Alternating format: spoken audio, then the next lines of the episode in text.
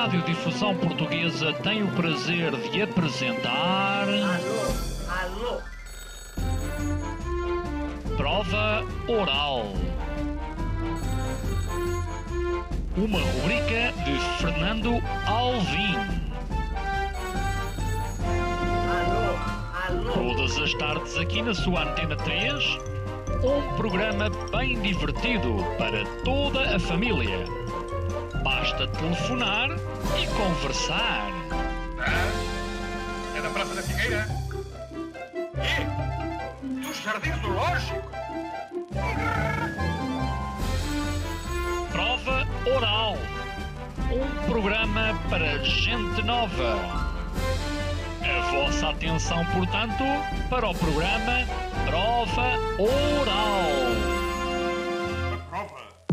Ana Domingues quer falar sobre peso. Há um síndrome chamado síndrome de pica.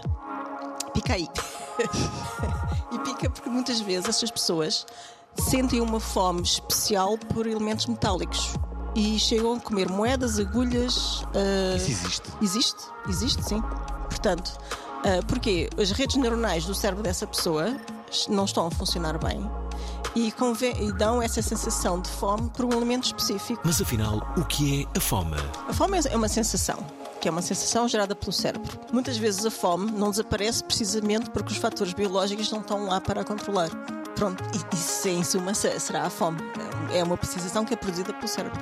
É que às vezes nós olhamos para o e sentimos no estômago, mas essa sensação também é produzida pelo cérebro. Serão as células salvadoras? Chamam-se perineurial cells. Ah, pronto, são células que têm uma função anti-inflamatória, são umas células barreira, porque estão à volta dos neurónios, assim uma espécie de tubo ou de manga, e produzem substâncias que são anti-inflamatórias. E quando essas substâncias não estão lá, ou quando as células não estão lá, os neurónios também não ficam protegidos, e quando não ficam protegidos, acabam por entrar num processo de neurodegeneração, portanto, morrem. Ah, e essa morte desses, desses neurónios que eu encontrei ah, fazem com que o, o tecido adiposo fique cada vez maior, apesar de se comer o mesmo. O que esperar da realidade? Porque a Barbie é uma aberração, não é? A Barbie é aquela boneca de plástico.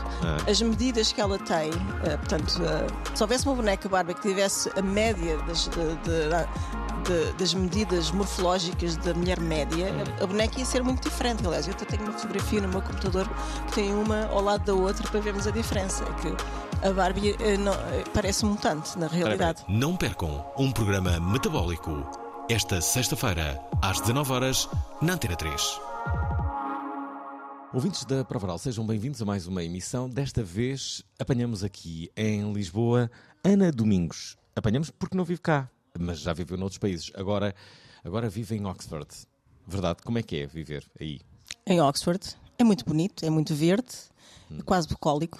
É assim uma mistura de grande cidade cosmopolita com uma pequena comunidade bucólica à beira-rio plantada, com vaquinhas, cavalos, ovelhas Ah, é? e grandes Existem universidades que são... vaquinhas em Oxford? Existem. é muito bucólico. É, é muito... eh, eh, o balanço entre urbanismo e, e natureza é muito bem conseguido. Há quanto tempo é que ali estás? Estou há cinco anos e meio. E antes? Já sei que viveste em muito- muitos países, não é? Antes tive uh, 4 anos no Instituto Gulbenkian de Ciência e antes disso tive 13 anos em Nova York. Primeiramente a fazer o doutoramento e depois a fazer o pós-doc, tudo numa universidade chamada Rockefeller University. Que tal? Foi ótimo. Mas foste professora aí? Fui, sou professora em Oxford. Anteriormente não fui professora. Portanto, isso foi um título que me foi conferido na Inglaterra. O que é que ensinas aos teus alunos? Ensino várias coisas no âmbito da medicina. Primariamente sou professora de neurociências e ensino muitas coisas ah, que se relacionam com neurónios, entre as quais a obesidade. Ah, e ensino também um bocadinho de imunologia, a- aquela que é relacionada com a obesidade, e ensino endocrinologia. Pronto, ensino assim um misto de coisas. Dentre todas as relações que fazes, eh, tu seguramente preparas as tuas aulas. Eu acho que os professores sabem, quando, quando estão a preparar uma aula, o que é que vai causar espanto à sua plateia. O que é que tu achas que, quando preparas as aulas, tu já sabes que vais provocar esse espanto eh, na plateia que tens à tua Ah, sim, sim. Ah, coisas que se relacionam com, com percepções e conceitos que muitas vezes são conferidos pelos mídia. Uh, e que depois, quando Alguma olhamos. coisa contra os mídias? Nada sim. contra. Aliás, os mídias são é o veículo Sim, sim. Uh, e por isso falamos com eles. Um, e, e quando mostramos os dados uh, crus e nus à audiência, a audiência fica um bocadinho espantada, que afinal aquilo que eles pensavam que era, afinal não é. Portanto, essa separação entre dados originais, que são os dados primários que nos dão informação, essa separação é muito grande, porque é natural, os mídias não estão ali para fazer a digestão de todos os dados primários, somos nós que fazemos essa digestão e depois são os comunicadores de ciência. É o chamado E- achismo, não é? O chamado Achismo. As pessoas acham coisas, não é? é o achismo, pronto, é uma, é uma boa expressão. Ahm, sim, portanto, esses, esses preconceitos, que são preconceitos que existem porque existe uma separação com os dados primários e com os dados originais que geram o conhecimento, ah, são preconceitos que eu adoro desfazer. E quando se vê a cara das pessoas da audiência a fazer o grande Ah, não sabia, a sério. Ah, isso é, é, uma- é fascinante. Em relação à obesidade, existem muitos, muitos, muitos preconceitos. E são preconceitos que efetivamente geram um grande estigma. Diz-me assim, já um dado que possa causar espanto à nossa audiência, que à partida não seja muito previsível. Ah, qual é que é o país com a maior prevalência de obesidade? Assim, Estados, Estados Unidos. pronto, isso é o país que toda a gente considera como sendo o país mais obeso. Que é uma forma, pronto, relativamente a um país, podemos usar o adjetivo obeso. Sim. Relativamente a uma pessoa já não se pode fazer isso. Ah, o país, os países com maior taxa de prevalência da obesidade são umas ilhas paradisíacas na Micronésia. Portanto, aquela ideia que nós temos. Galera, não fazem nada, têm uma vida sedentária, estão ali de barriga para o ar. Mas isso as tribos africanas também têm. Ah, e as tribos amazonas também. Portanto, o que é que há ali de diferente? O que há ali de diferente é aquilo que se chama um efeito fundador, ou um efeito founding, que alguns dos marinheiros, talvez os portugueses, que passaram por aquelas ilhas e deixaram lá bebés, ah, deixaram uma- um, um- um património genético com várias mutações em genes que codificam para proteínas que são importantes na regulação do peso. E como aquelas ilhas estão muito, muito longínquas e não passa lá ninguém, e não há aeroporto, e não há assim um grande. ah, ah, não existe uma, uma zona portuária, portanto, não existe um trânsito e não existe assim uma, uma diversidade genética muito grande. Portanto, aquelas pessoas, ao fim e ao cabo, vivem numa ilha e fazer casamentos é difícil. Portanto, acabam por se casar com os primos dos primos, os primos em segundo grau, terceiro grau. E esse, esse tipo de estratégia matrimonial acaba por acumular mutações. Ah, quando, é- quando isto- quando isto é feito ao longo de décadas e décadas e décadas, estamos a falar de séculos. Ah, portanto, essas mutações que se foram acumulando ah, são o património genético daquelas populações. E quando estamos a falar e olhamos para o gráfico da prevalência da obesidade, estamos a falar mesmo de prevalências muito, muito grandes. Ah, portanto, esse- esse- esse- essa consanguinidade fez com que se acumulassem ah, mutações que, que, que nos revelaram que, que esses genes que estão mutados ah, são muito importantes na regulação do metabolismo. Por exemplo, nós quando olhamos para uma família percebemos eh, qual é a prevalência de uma tendência de obesidade, por exemplo, Sim. não é? Ou o contrário. Sim. Tal como a altura, não é? tal, tal como a altura, eh, justamente, e era por aí que eu ia, às vezes tu percebes também que estás perante um país que tem esse ADN.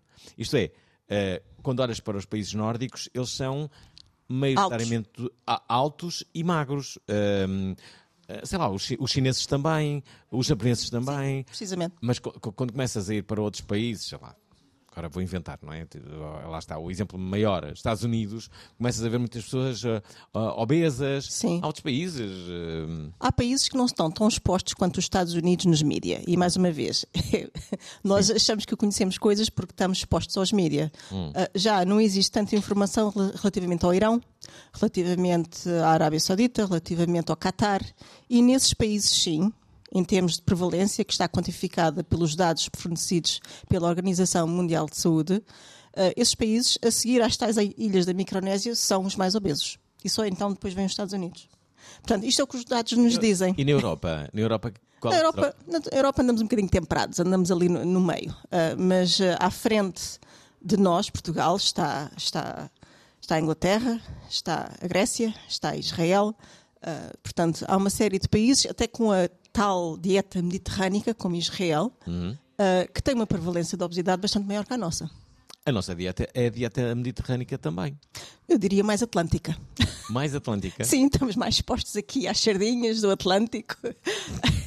Quando me dizem isso, que é mediterrâneo, bem, francamente, mediterrâneo, só mesmo for- se for lá embaixo no Algarve, porque o Atlântico é efetivamente o nosso zéfiro. Portanto, o vento sopra-nos do Atlântico. Mas já agora, eh, eh, nós, nós portugueses, quando olhamos para, outra, para outros países, por vezes questionamos, sei lá, Itália, não é? Passam Pasta. a, a, a, comer massa. pasta, não é? Sim, grandes- Aliás, uma das entradas dos italianos é sempre pasta. Sim. a- a- e a taxa de prevalência e da obesidade deles não é muito diferente da nossa. É isso. Não, não, não é extraordinário. É, é como se o corpo se adaptasse àquilo e não engordasse. Exatamente, portanto, lá Mas- está mais uma vez o papel do património genético. Portanto, nós quando olhamos para a nossa família pessoal, a probabilidade de sermos parecidos com a nossa família é muito grande. É enorme. Ah, não só no que diz respeito à altura, mas também no que diz respeito ao peso, no que diz respeito à cor dos cabelos, etc. E em Portanto, relação ao país também, se calhar. sim, Quase. quer dizer, o, o país acaba por ser uma mistura desses patrimónios genéticos. Também depende de quão aberto o país é à, à- à entrada de patrimónios genéticos diferentes. Portanto, Hum. países com mais exogâmicos, portanto, países que têm uma, uma diversidade genética maior, ah, não podemos ah, dizer que são todos parecidos uns com os outros, porque não são.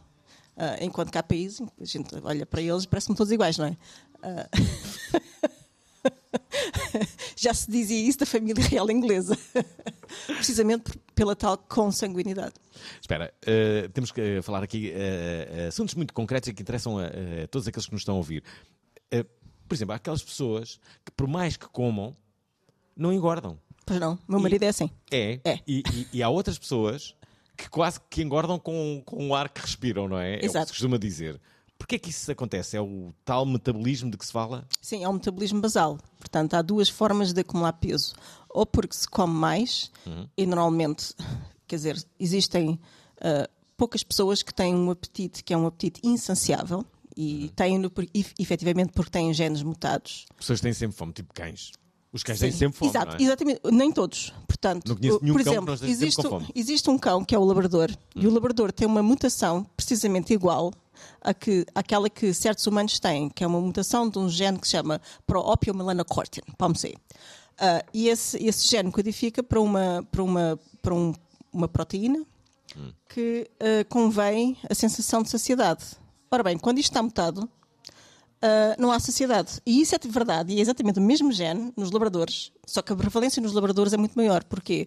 Porque os labradores estão muito mais expostos a efeitos de consanguinidade do que os humanos. Porque nós, os humanos, manipulamos, uh, uh, fizemos uma direção uma, uma evolutiva, portanto, evoluímos o cão numa direção, que é a direção de ser fiel.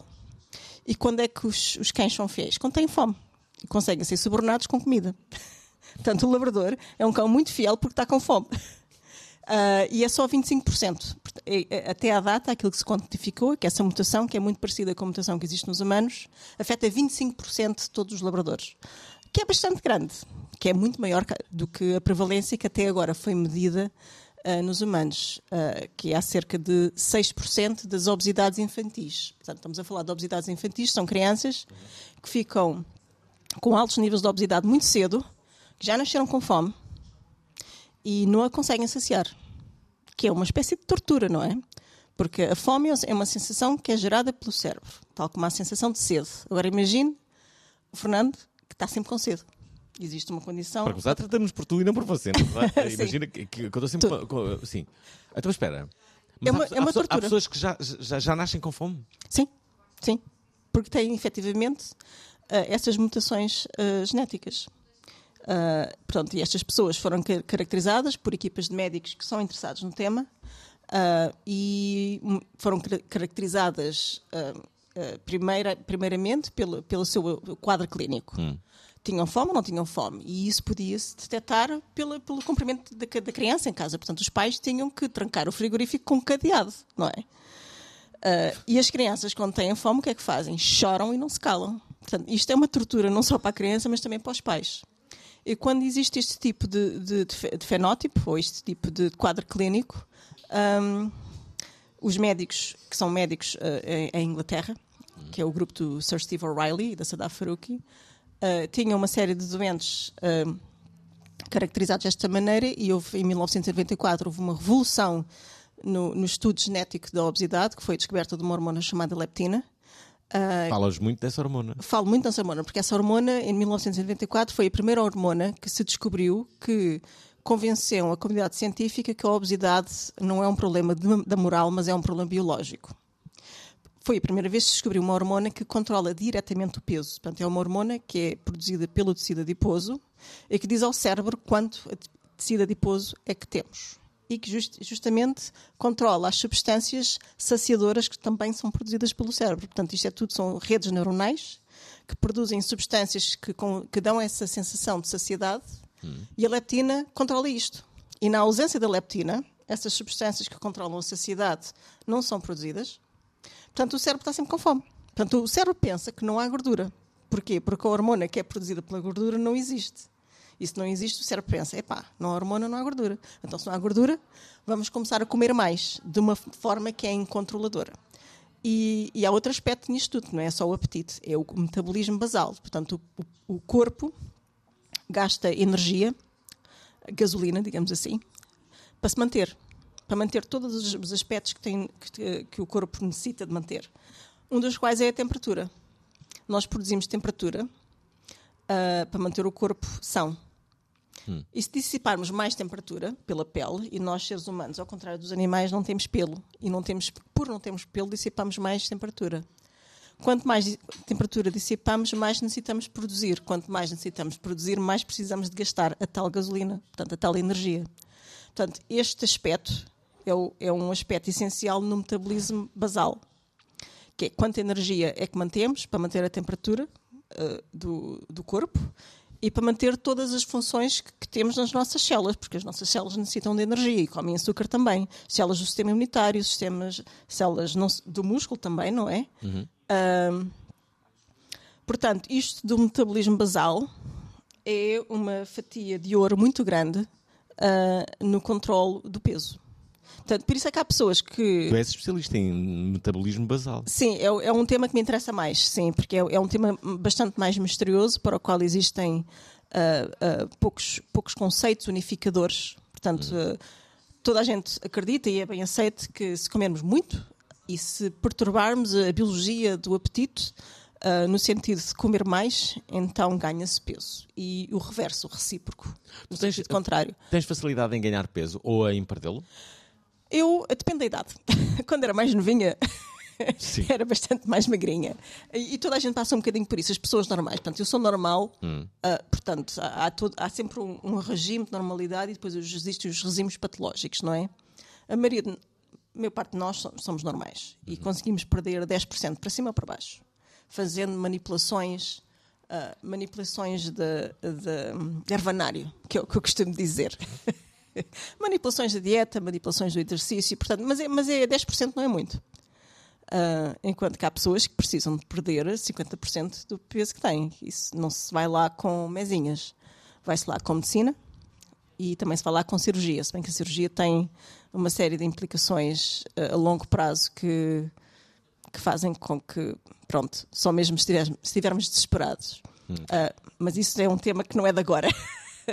Deixem-me só recordar a todos que estamos a entrevistar a investigadora Ana Domingos, que vive em Oxford, mas que passa algumas vezes por Portugal. Foi o caso, apanhámo-la aqui. Onde é que nós estamos? Nunca irão saber. Ana Domingues é investigadora e quer descobrir como podemos perder peso. Há duas formas de acumular peso. Ou porque se come mais. Faz importantes revelações. Existe um cão que é o labrador. E o labrador tem uma mutação precisamente igual a que, àquela que certos humanos têm, que é uma mutação de um gene que se chama Pro-Opiomelanocortin. Vamos ver. Nós, os humanos, manipulamos Uh, uh, fizemos uma direção uma, uma, evolutiva, portanto, evoluímos o cão numa direção, que é a direção de ser fiel. E quando é que os, os cães são fiéis? Quando têm fome. Seremos também nós fiéis ao que aí vem? Houve, em 1994 houve uma revolução no, no estudo genético da obesidade, que foi descoberta de uma hormona chamada leptina, Falas muito dessa hormona. Falo muito dessa hormona, porque essa hormona, em 1984, foi a primeira hormona que se descobriu que convenceu a comunidade científica que a obesidade não é um problema de- da moral, mas é um problema biológico. Não percam, sexta-feira, dia 10 de novembro, às 19 horas na Antena 3. Estamos num sítio secreto com Ana Domingues, eh, eh, especialista entre várias coisas neste- nesta temática da obesidade. Ontem falava com um, um- um amigo e ele dizia: a pessoa que descobrir o segredo eh, para, para perder peso ou para, para, para ganhar cabelo vai ficar milionário, não é? Nem sempre. eu acho que, repara, todas, há, há- há bilhões de pessoas que têm problemas de, de peso. Se houvesse uma vacina que se fala muito, não é? Eh, se houvesse um medicamento que fosse de facto Ah. eh, eficaz, eh, então, então se as pessoas conseguissem resolver isso, se não houvesse, lá está, os tais efeitos secundários que podiam ser adversos, essa pessoa ia ficar milionária. Co- como é que isto ainda não- não, Nem, ah, nem sempre, nem sempre é verdade. Nem sempre é verdade que quem inventa é quem fica milionário. Temos vários exemplos tem, disso. tem ali 10 anos para ficar milionário. é? Depois passa ao Não, ou, ou muitas vezes nem, nem sequer nem- não é a pessoa que inventa, normalmente não é o cientista que fica milionário. Não é. São, são, É são os investidores que, que, que acabam por explorar ah, o conceito ou a descoberta. Ou as universidades que ficam com 60%. Era como de antes, era como os eh, artistas quando tinham as editoras. As editoras eh, ficavam basicamente Mais. com o dinheiro todo e o artista ficava ali com 10, 12%. Exatamente. Até o George Michael foi um dos primeiros artistas a. Por, por isso é que se insurgiu contra a Sony. exato. Pois foi, pois foi, pois foi, já não me lembrava disso. sim, Eh, dos Wham. por acaso estamos aqui. a fa- a- a- Your man. Sabes que às vezes, às vezes penso no- no- no- nas nossas referências, não é? E, e na forma como eles morreram.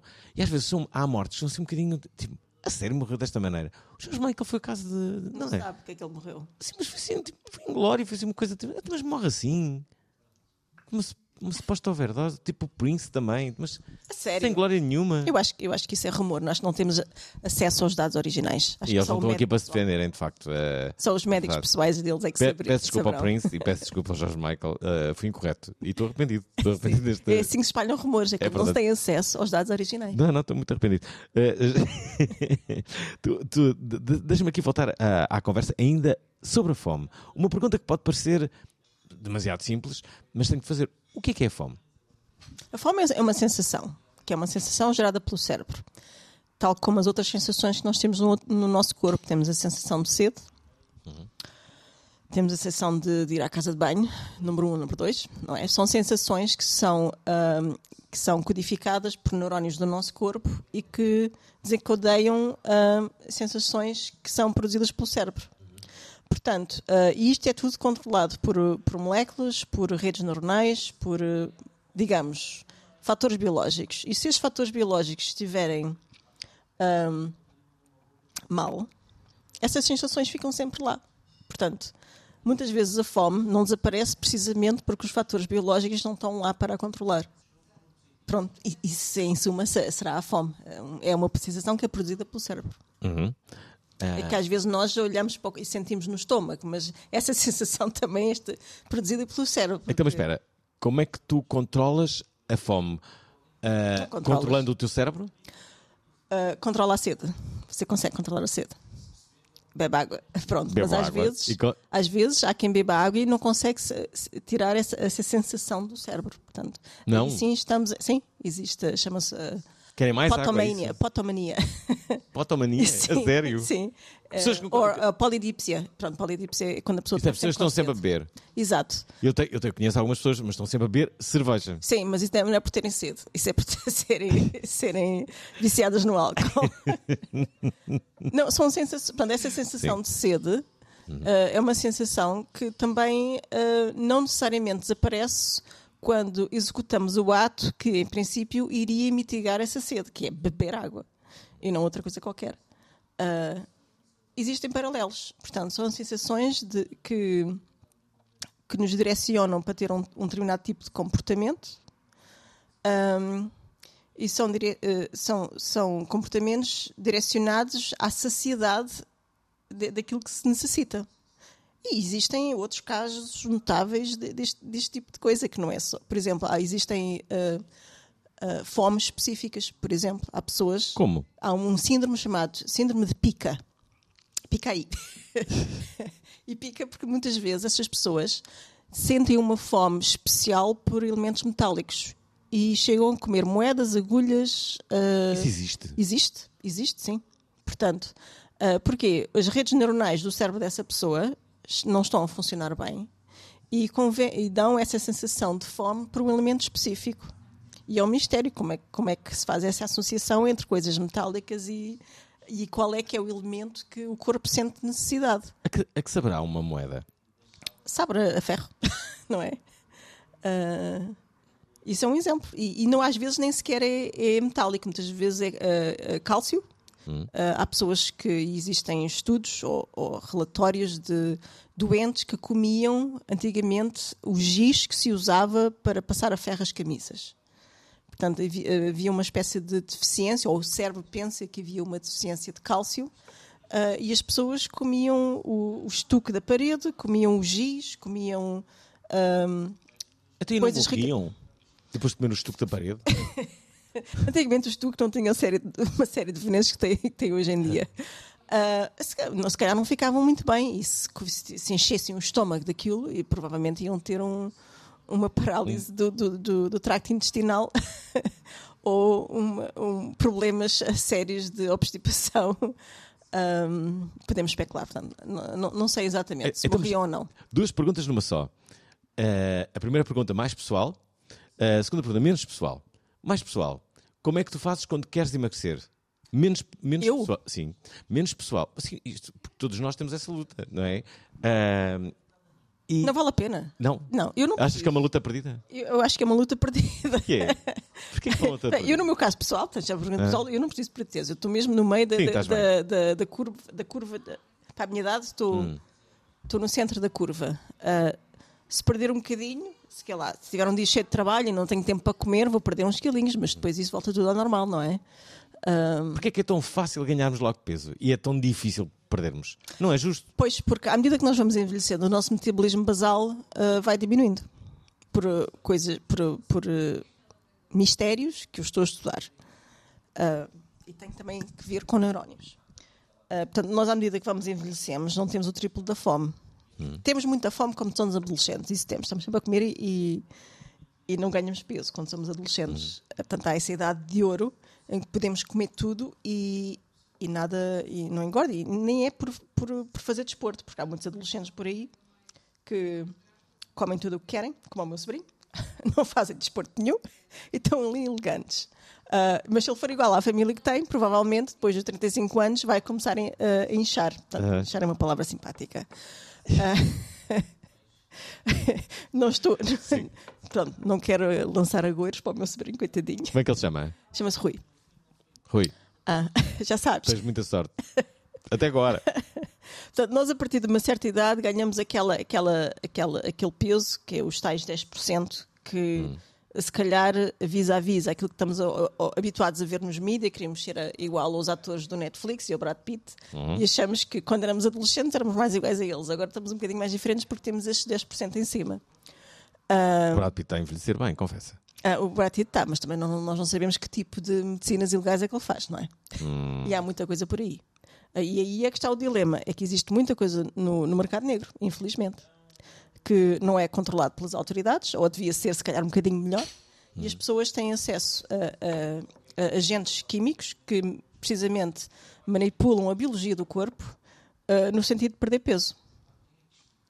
Agora, agora, a grande moda aqui em Portugal talvez no mundo, são aquelas injeções que à partida seriam para os diabéticos, mas andam as pessoas que sofrem de obesidade a, a, a fazer. Sim, pelo menos essas injeções não têm os efeitos secundários que têm muitas das coisas que uh, algumas pessoas querem usar. Uhum.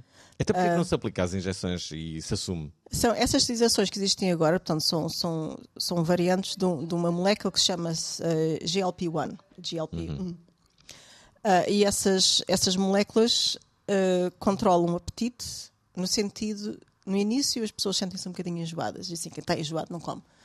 Uh, uhum. E controlam o apetite uh, manipulando moléculas do intestino. Uhum. Portanto, o próprio GLP-1 é, é, uma molécula do intestino, é um, um pequeno péptido produzido pelo, destino, pelo, pelo intestino, uh, que modifica a forma como nós processamos o açúcar.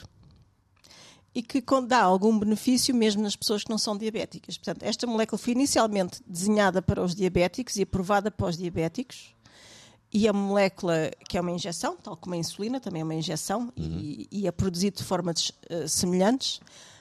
Um, foi inicialmente desenhado para os diabéticos, até que se aperceberam que as pessoas que não eram diabéticas, mas que levavam estas injeções, também perdiam peso. Uh, e isso veio revolucionar uh, uh, a medicina da obesidade, porque temos agora uma molécula que parece não ser uma molécula que dê efeitos secundários muito, muito graves, que era a preocupação que se tinha com as moléculas que foram aprovadas há uma série de anos atrás e depois saíram do mercado.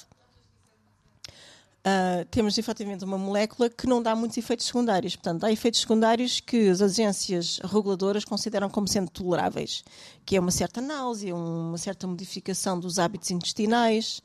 Uh, e, e, existe aqui uma margem de variação, é porque há pessoas que são muito tolerantes a esses efeitos secundários ou que nem sequer os têm, e há outras que são muito, que são muito intolerantes e que não conseguem viver com um certo nível de náusea ou com um certo nível de disfunção intestinal. Portanto, há aqui pano para mangas, há aqui. Lá, os, os, cães são todos diferentes e não podemos tratar de, todos da, da, mesma maneira. Portanto, eu aqui usei a palavra cão só para dizer que uh, um problema às vezes pode ter várias facetas ou várias, várias uh, formas. Hum. Deixem-me só uh, revelar a todos que estamos à conversa com Ana Domingos, é investigadora, é professora na Universidade de Oxford e é convidada de hoje da Prova Oral. Ana Domingues quer falar sobre peso. Há um síndrome chamado síndrome de pica. Pica aí. e pica porque muitas vezes essas pessoas sentem uma fome especial por elementos metálicos. Mas afinal, o que é a fome?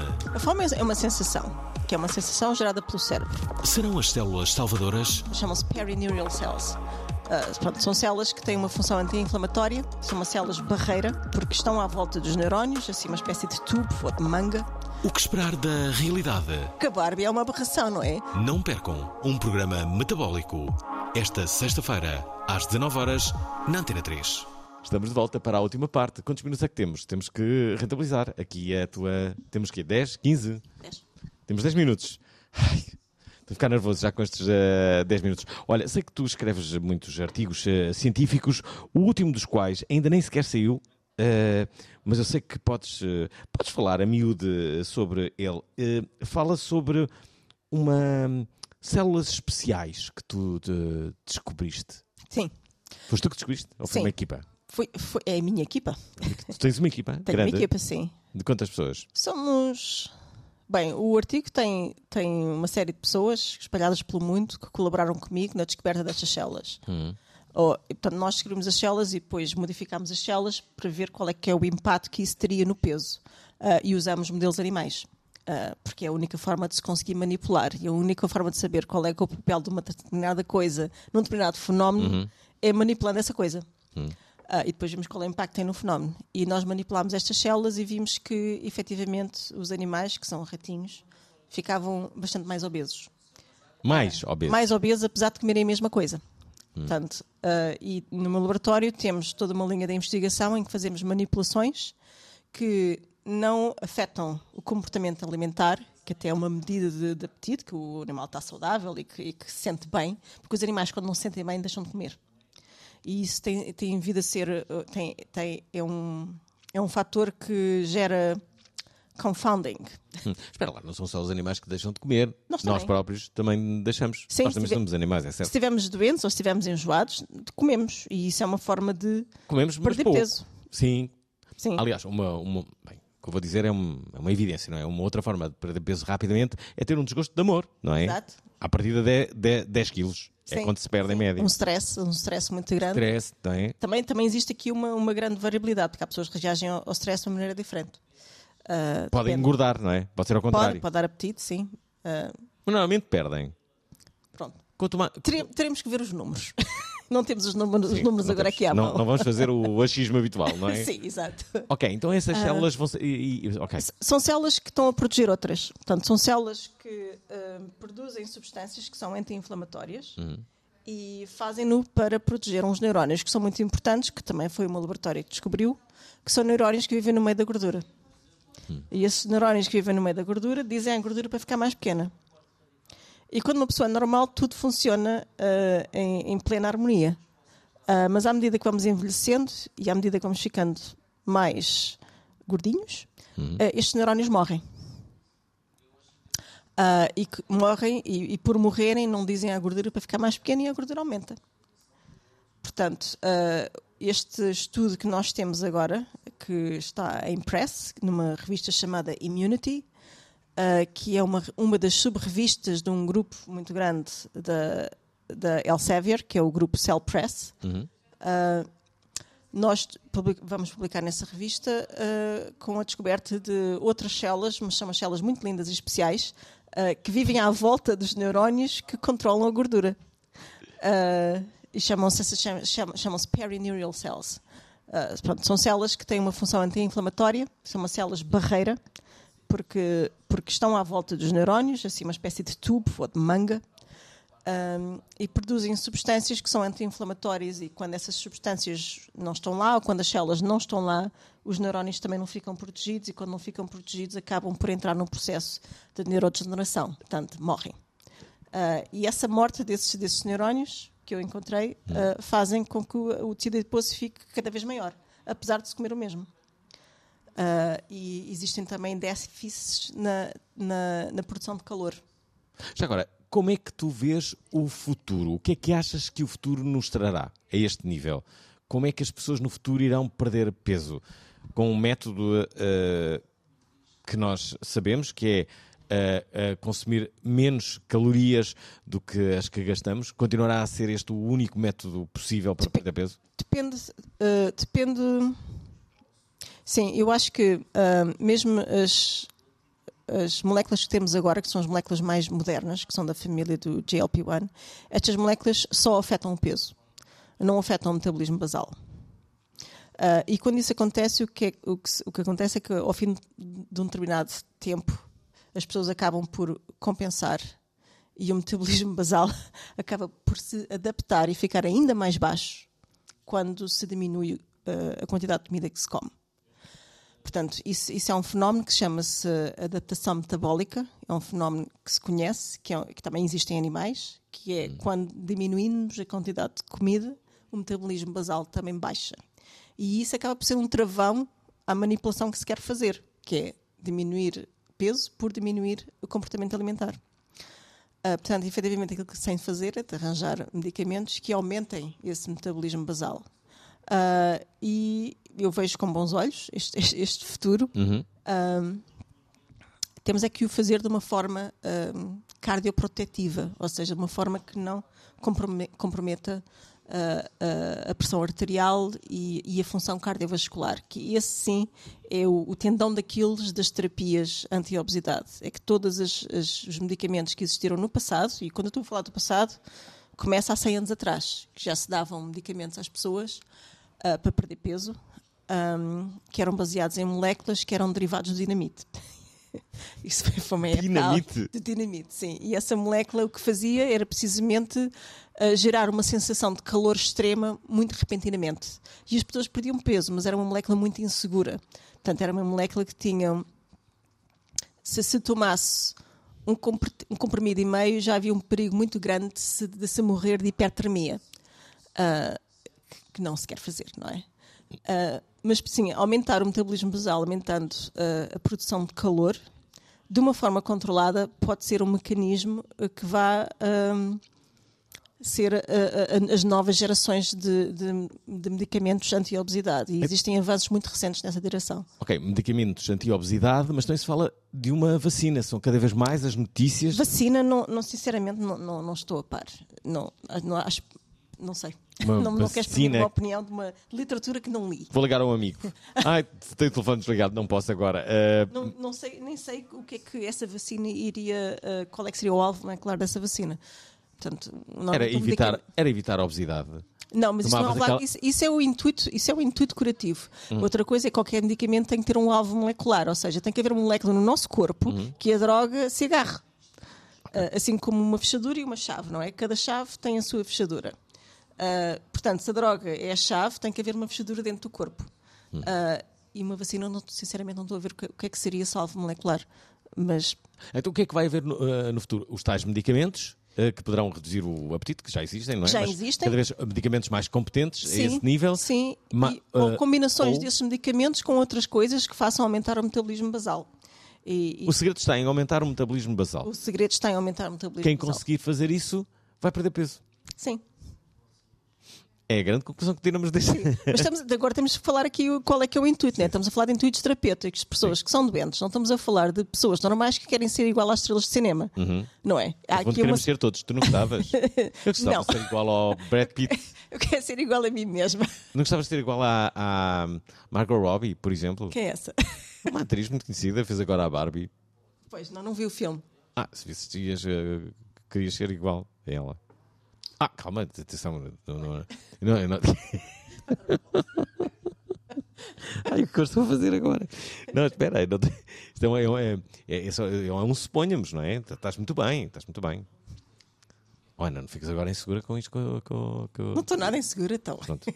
Mas quando vistes a Margot Robbie vais, vais perceber. É assim uma coisa.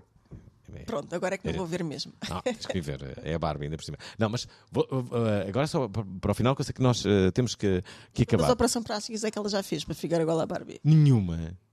Então é um mutante. Aquilo no cinema deve ficar bem, mas depois vemos ao vivo. Ai meu Deus, que coisa tão aberrante. Porque a Barbie é uma aberração, não é? A Barbie é aquela boneca de plástico. Ah. As medidas que ela tem, eh, portanto, Sim, o filme, os rácios entre. o entre filme fala um bocadinho sobre isso, sobre o mundo da Barbie, que não é real, não é? Não é real, portanto, se houvesse uma boneca Barbie que tivesse a média das, de- de- das medidas morfológicas da mulher média, Hum. a, a boneca ia ser muito diferente. Aliás, eu até tenho uma fotografia no meu computador que tem uma ao lado da outra para vermos a diferença. É que a Barbie eh, não- eh, parece um mutante, na realidade. Uma, uma, uma pergunta que há pouco te queria fazer, depois, enfim, eh, que, que é, porque, porque é que as pessoas, a partir de determinada idade, parece que andam todas inflamadas? Os homens andam com, aquela, com aquelas barrigas duras e imensas, não é? Sim. E as mulheres também, que Sim, começam a ficar um Sim, pouco inchadas. É a acumulação de gordura visceral nos homens, portanto, gordura que vive na cavidade abdominal, Mas nas mulheres está agarrada aos acontece tanto. órgãos. Não, exatamente. Portanto, existem aqui biologias diferentes. Os homens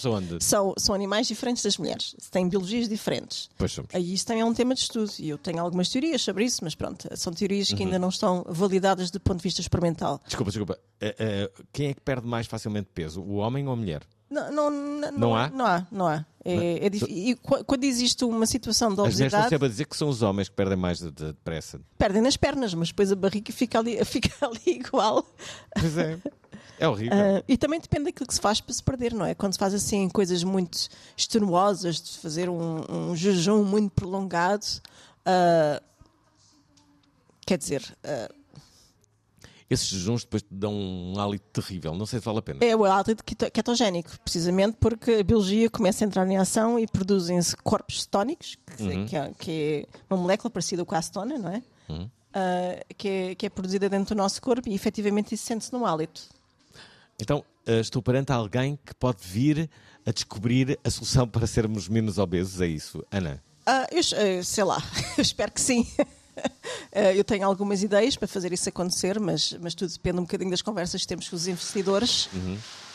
E se eles acreditam nas ideias ou não. Portanto, isso é um, é um fator que eu não posso controlar. Ah, aquilo que eu posso controlar é ah, a qualidade da ciência que o, no- que o meu grupo faz ah, e a repetibilidade dessa ciência. Ahm, e dos os novos mecanismos que nós achamos que estão a controlar, a descoberta desses mecanismos estão a controlar o peso. Hum. Última pergunta. O mundo está a ficar mais obeso ou menos? De forma geral, ah, em certos países está a ficar mais, não é? Mas eu tenho a sensação que esta entrevista fez emagrecer alguns dos que nos ouviram.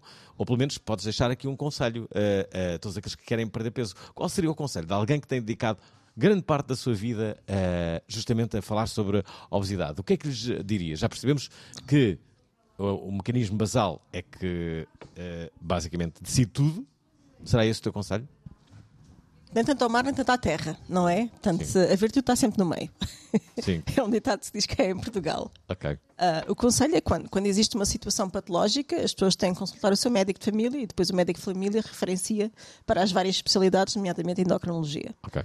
Estás a ser cu- eh, Agora, agora estamos a falar de pessoas que querem ser igual aos que são normais e que Brad querem Pitt. ser ao Brad Pitt ou à Angelina Jolie. Ou a Margot. Pá, deixem-se disso, deixem-se disso, desliguem a televisão. Então, a Dediquem-se dediquem-se a atividades de lazer que são mais próximas daquilo, daquilo que, que eles são e das suas famílias Ah, e, e, hum, arranjem. O que tu estás a dizer é contratem um bom psicólogo, não é? No fundo. Não, nem, chegamos assim. Não tenta ao mar, não tenta à terra. Vamos lá. Mas, mas que é verdade que a imagem hoje, atualmente, eh, é, hum, é- É é- projetada daquilo que vemos. Sim, por, por causa das redes sociais. E por causa dos mídias. Sim, claro.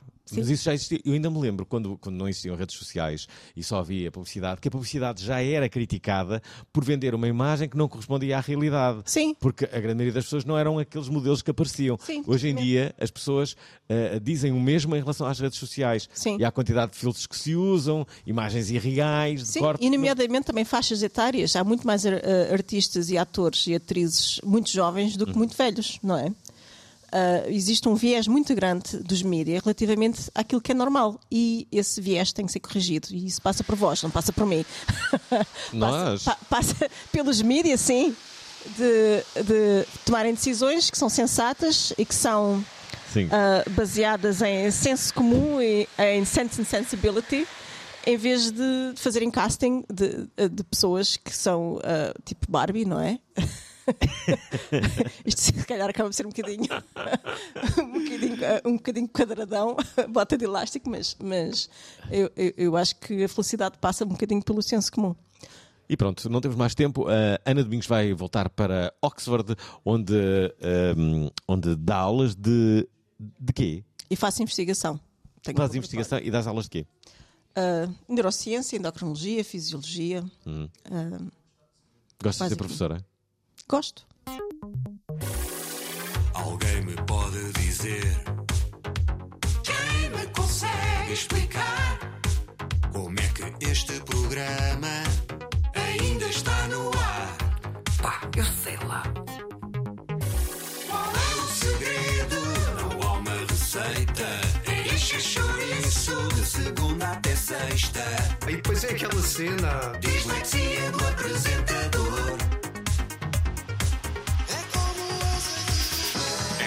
azeite belo, Chuva dourada que paira no ar. Foi em setembro de 2002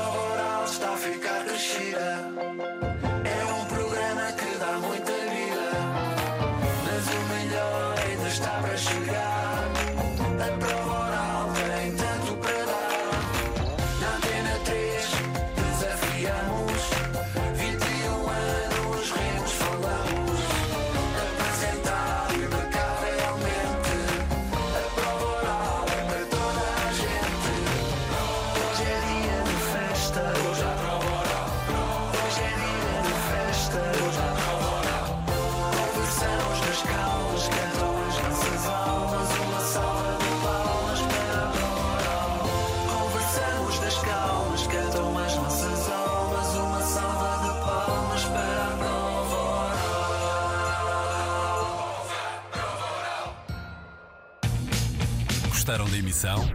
Querem ouvir outra vez? Ouçam, partilhem, comentem. rtp.pt/play o podcast da prova oral.